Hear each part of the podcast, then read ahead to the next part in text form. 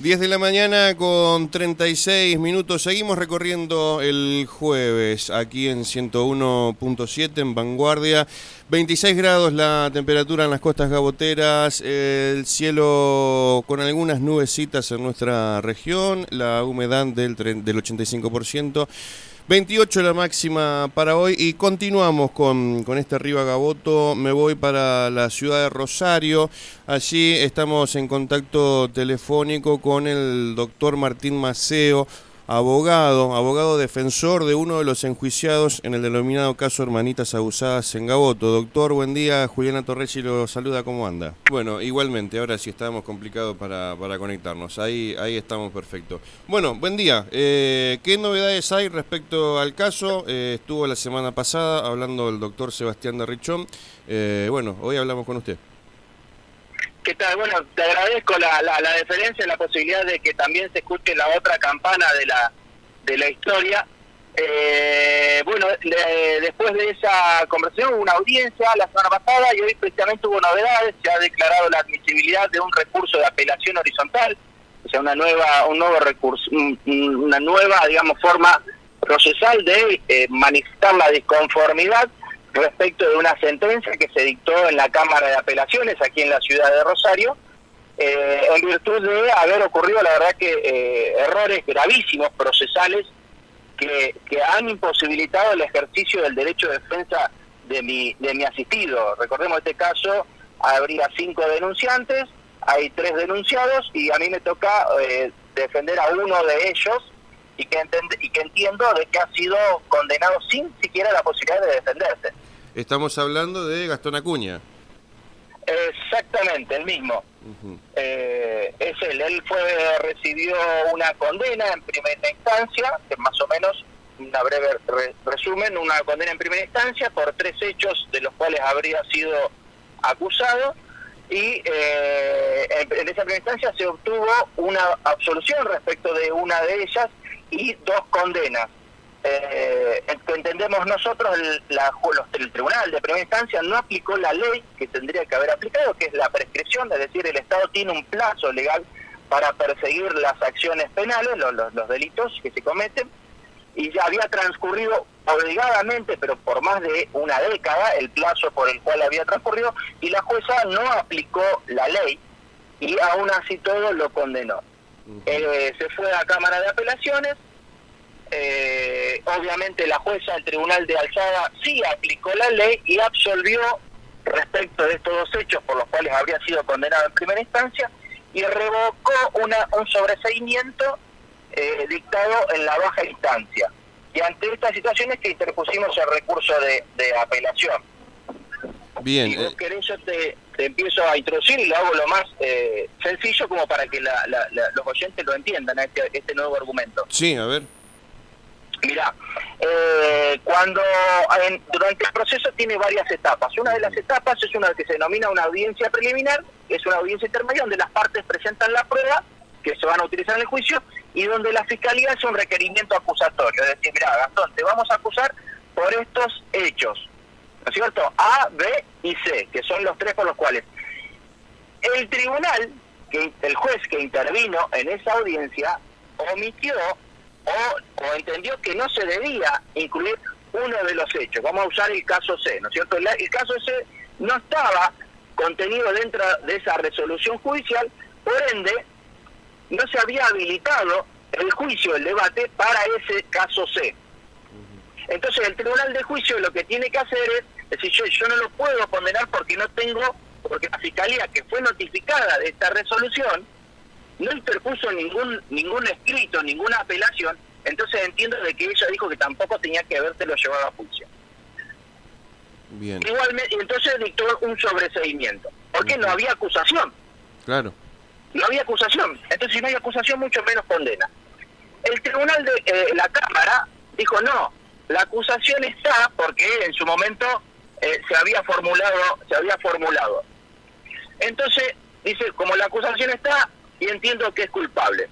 Ahora, cuando me notifican de la resolución de Cámara, al señor no se lo condenó por el caso C, que es el que se habían omitido en, la preliminar y por el cual, sino que se lo condenó por un hecho D. O sea que el señor Gastón hoy está detenido por un hecho por el cual no fue denunciado, imputado, acusado y enjuiciado. Pero lo más grave es que ese hecho no está en ningún lado. Y la jueza del Tribunal de Cámara hizo una valoración de una prueba que esta es muy abstracta. Primero es muy abstracta, es decir, no, tiene un contenido concreto de esta prueba lo incrimina, sino que es una evaluación muy eh, muy superficial y no nada concreto, todo muy en el aire, sobre un hecho sobre el cual no fue eh, eh, no fue juzgado y aún así todo encontró pruebas para decir, bueno, lo condeno. Claro, ¿qué pasa? La persona está, va a ser tres años que está detenida y no pueden justificar, y eso acarrearía un grave inconveniente para el Estado provincial de una indemnización multimillonaria, porque estuviste privada de la libertad de una persona durante tres años y además como es empleado público, lo tuviste privado de sus saberes. Entonces es una indemnización multimillonaria que se podría iniciar a consecuencia de yerros procesales de fiscales y jueces. Hoy hay una persona detenida, más allá de que si los hechos denunciados ocurrieron o no ocurrieron, está presa por un hecho que no fue denunciado, no tuvo la posibilidad de defenderse y que no sabemos de dónde surgió ese hecho que los camaristas dijeron que lo condenaron. No sé si me explico de la gravedad institucional que esto representa y, y, lo horrorífico que está pasando en el Poder Judicial y que muchas veces por ahí, y te agradezco enormemente la posibilidad de que me dejes decir esto y me hago cargo porque está mi matrícula, todo lo que yo estoy diciendo está todo respaldado en el expediente, de la cosa que está, de, lo, de los horrores judiciales que están ocurriendo en la provincia de Santa Fe, desde la no lectura hasta errores, pero procesales de, desconocimiento en la materia, en el código. Eh, doctor, usted al principio de la nota hablaba de, un hecho que había que, había proscripción. ¿De, qué se trata eso? Los hechos, los hechos dos prescriben. Nuestro código dice que después de transcurrido un determinado tiempo, por ejemplo puede ser o el máximo de la pena que prevé el código, supongamos en este caso el máximo de la pena son cuatro años. Es decir, que si pasaron cuatro años desde que el hecho se cometió hasta eh, hasta que se hizo la denuncia, si pasó esos cuatro años, el hecho no puede ser perseguido por el Estado, no puede haber una investigación porque ya la ley lo prohíbe. Pero no demuestra inocencia. Prescribe, pero no quiere decir que sea inocente. No demuestra culpabilidad. y, la, y la Constitución Nacional dice que toda persona es inocente hasta que se demuestre lo contrario. Claro.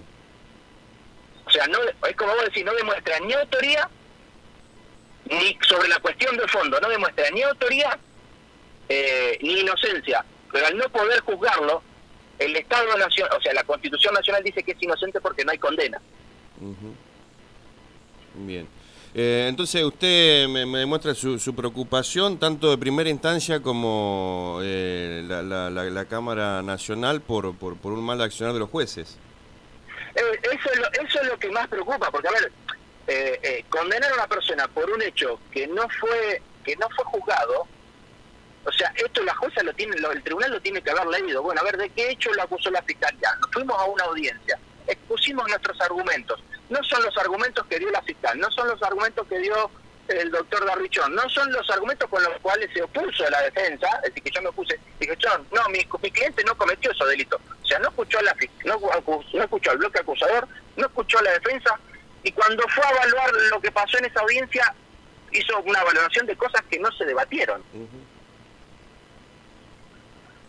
Eso es lo, eso es lo que preocupa. ¿Cómo? O sea, hay una hay un sesgo, y más en estos delitos de, naturaleza que te afecta la integridad sexual, hay un sesgo eh, de, de, muy, muy condenatorio. O sea, la denuncia es sinónimo de condena. Toda persona, todos los varones que son denunciados, automáticamente se hacen acreedores de una condena.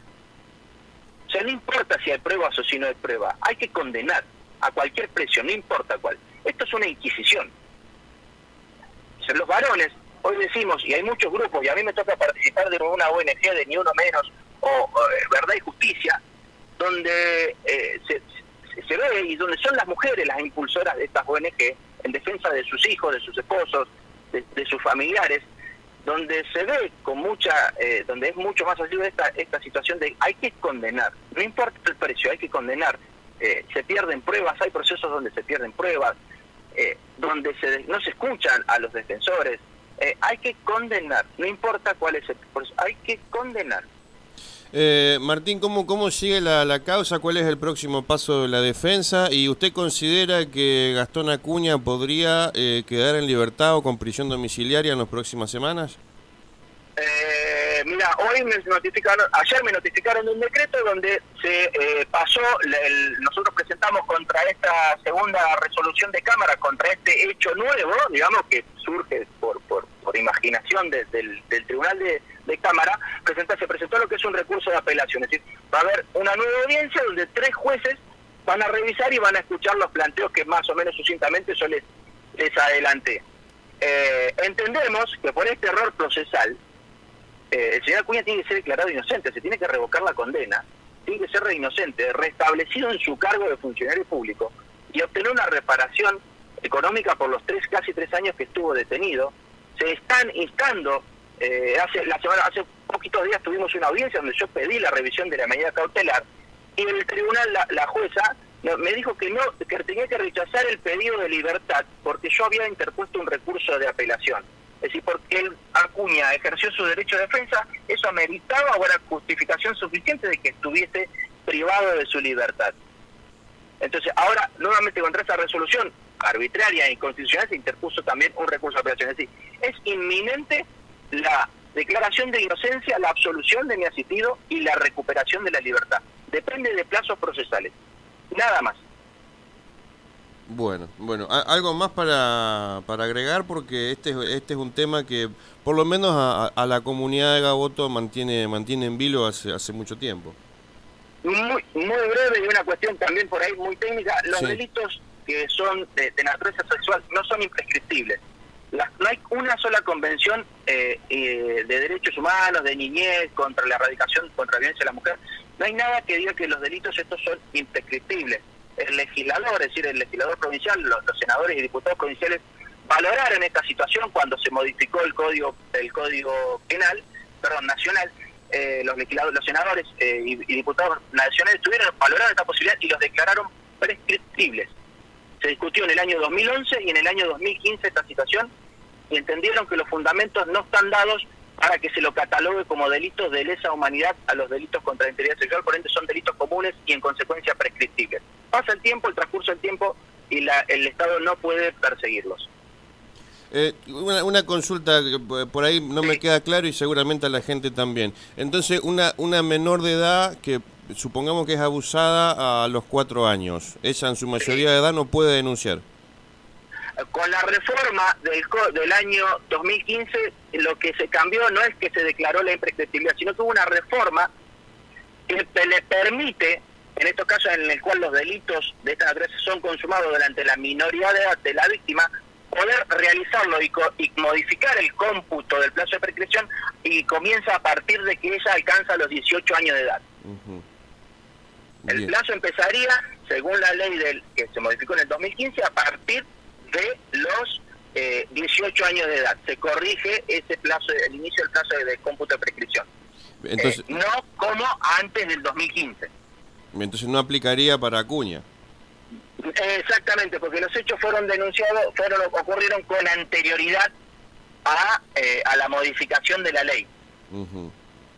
Bueno. Entonces siempre, cuando en todo delito, siempre se aplica, cuando hay modificación o hay varias leyes en el transcurso de la investigación, se aplica la más benéfica para el imputado, la que más beneficio, beneficio la más beneficiosa para el imputado, o el acusado, el denunciado. Bueno, doctor, muchísimas gracias por, eh, por, por, su, por su comentario, por, por su exposición y bueno, estamos atentos a cualquier novedad. Eh, ya sabe que no, el micrófono está abierto. Por favor, muchísimas gracias a ustedes la posibilidad que me han dado de que también se escuche la, la otra campana en nombre mío y de la familia. Un abrazo. Ah. Ahí pasaba el doctor eh, Martín Maceo, que es eh, el abogado defensor eh, de, Gastón Acuña, que, es uno de los enjuiciados en este caso que se conoció en toda la región como el caso de las hermanitas abusadas. La semana pasada hablaba eh, el, abogado querellante, el doctor Sebastián de Richón, que es el abogado de la familia que, denuncia a, los tres enjuiciados. Y hoy, bueno, el, doctor Martín Maceo, eh, en realidad durante el transcurso de la semana se había puesto en contacto con la radio para, pedir el, derecho a réplica y bueno, también eh, poder manifestar su postura. 10 de la mañana, 51 minutos, seguimos en vanguardia hasta el mediodía haciendo Riva Gaboto.